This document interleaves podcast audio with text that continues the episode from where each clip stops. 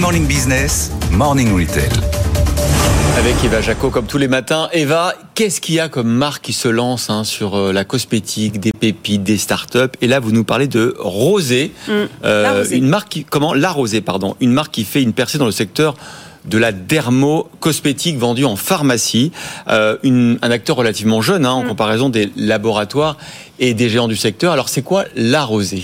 Eh bien, la Rosée, c'est un petit peu le, le Nivea de la pharmacie. C'est une jeune marque française qui a été créée euh, en 2015 par deux pharmaciennes.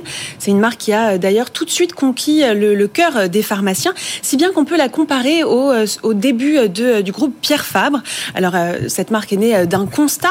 À l'époque, en pharmacie, il n'y avait pas de gamme entre la, dermato, euh, la dermatologie, donc la Roche-Posay, Aven, euh, et euh, la beauté, donc euh, Nivea, euh, Nux, Caudalie. Euh, la Rosée est arrivée en se présentant euh, comme généraliste avec euh, une gamme euh, courte, euh, des formules clean, naturelles, transparentes, des ingrédients qui ont déjà fait leurs preuves, euh, comme le karité ou encore euh, l'aloe vera.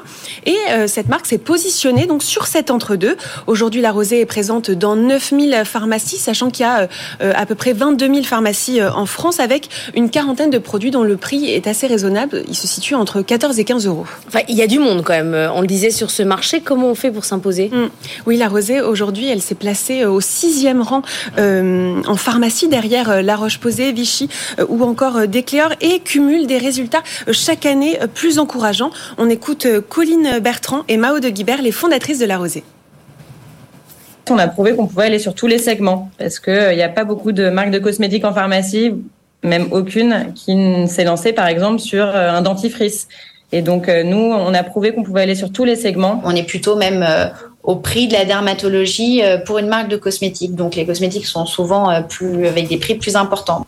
Alors un succès euh, confirmé par les pharmaciens que je suis allée euh, interroger dans la pharmacie Bandel près de Lyon. Eh bien, la Rosée arrive en troisième position devant Aven avec un chiffre d'affaires euh, annuel de euh, 100 000, euh, 100 000 euros. C'est autant que ce que fait la marque Ducré. D'autres pharmaciens aussi m'ont confié que les produits, c'était assez bluffant, se vendaient comme des petits pains. Alors cette marque est présente dans six pays aujourd'hui, en Espagne, en Suisse, en Belgique, en Corée du Sud et au Chili. L'ambition, c'est bien sûr de continuer à s'implanter dans des pharmacies en France, mais aussi euh, vraiment développer euh, le euh, l'international, sachant que la marque est aussi disponible euh, sur, euh, euh, un site internet.